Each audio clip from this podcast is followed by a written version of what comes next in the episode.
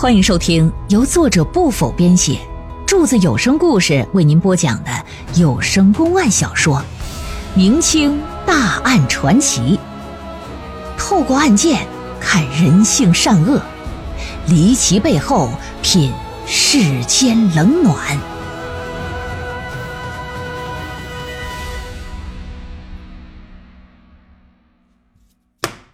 书接上回。李万通也是真心的喜欢这个张芝儿，也动了要把他纳为妾的这个想法。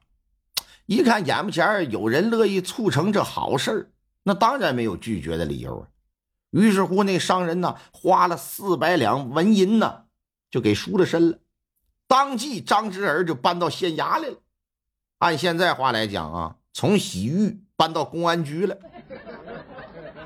你看看这身份变得快不快？但他这一进县衙呀，也就成了裘媛媛和史飘香真正霉运的开始。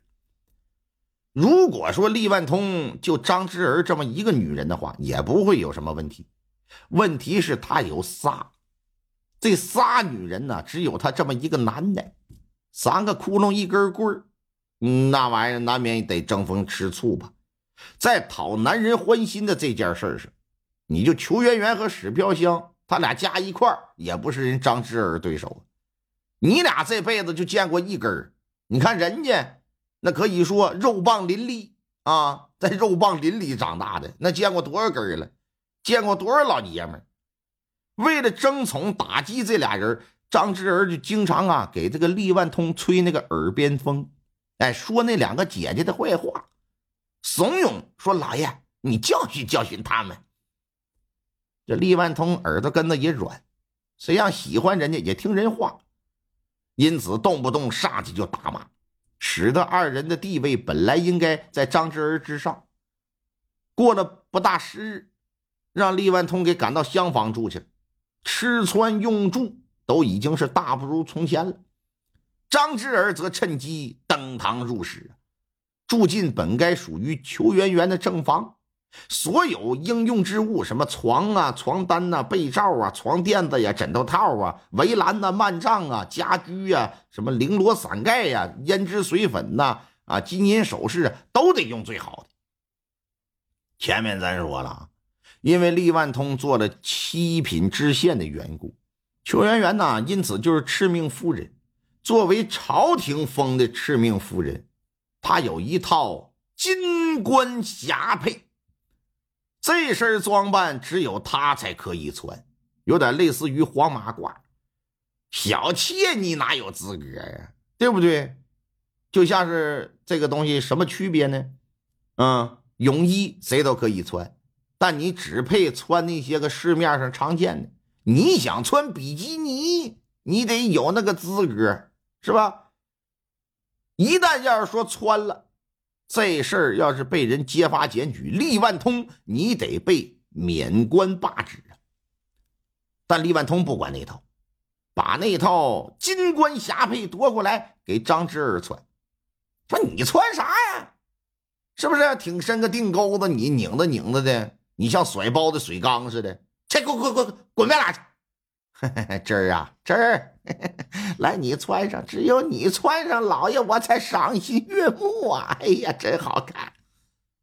你说说，虽说裘媛媛心里不满吧，可是慑于人家的淫威，只能是选择隐忍。但这种隐忍呢，换来的只是二人更进一步的得寸进尺。当厉万通和张芝儿在一起喝酒作乐的时候。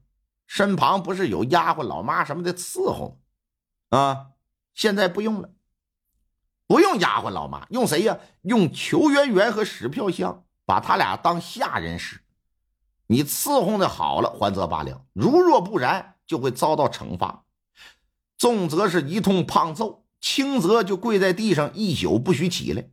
第二天还得被关到柴房啊，没有被褥，也不允许任何人给送吃的。饿一天之后，再给提溜出来，跪我面前问你错没错，承认自己的错误，哪嘎达错了，是发自灵魂深处警醒的不？啊，你答对好了，这才能给放出来。你算算这过的是啥日子？如此逆来顺受的这种日子一过，那就是五年呢。五年以后啊，由于厉万通很少去碰裘媛媛和史飘香，这俩人啊，自始至终也没有孕育。张之儿却接二连三的给生了两个儿子，一个闺女，这就使得这张之儿子更神气了。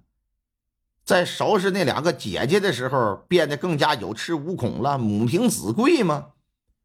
可以这么说，他对这二人呐，严格苛刻的过分了，那都对他俩苛刻的程度啊，是远超对普通仆人的。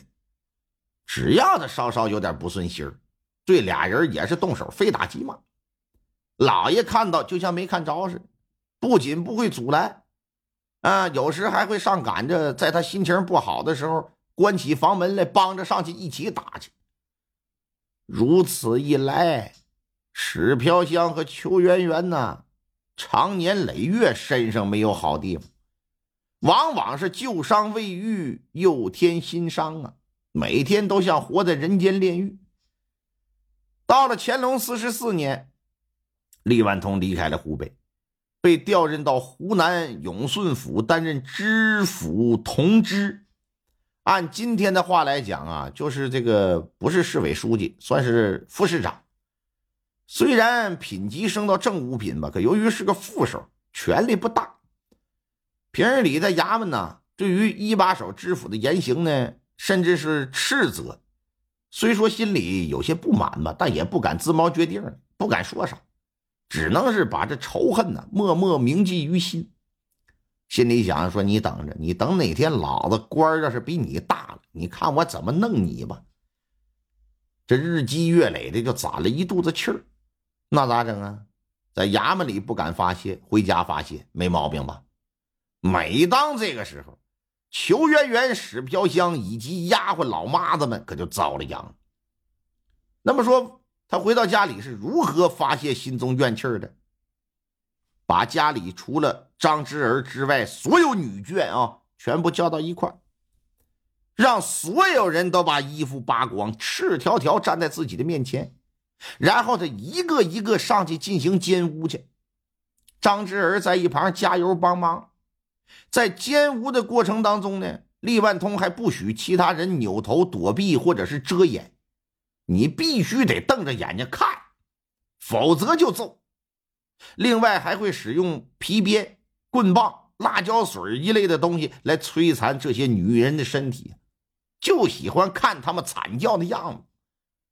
有的时候还会把家里的男仆人给叫过来，让他们和丫鬟、老妈子群批，然后自己和张志儿坐在上面喝茶，像看毛片似的。你说说。津津有味的搁那瞅，品头论足的，那个大那个耷拉了又怎么地？可以说这个人不仅是超级虐待狂，还是个变态狂，心理就极其扭曲。说他是个禽兽，那都是对禽兽的一种侮辱。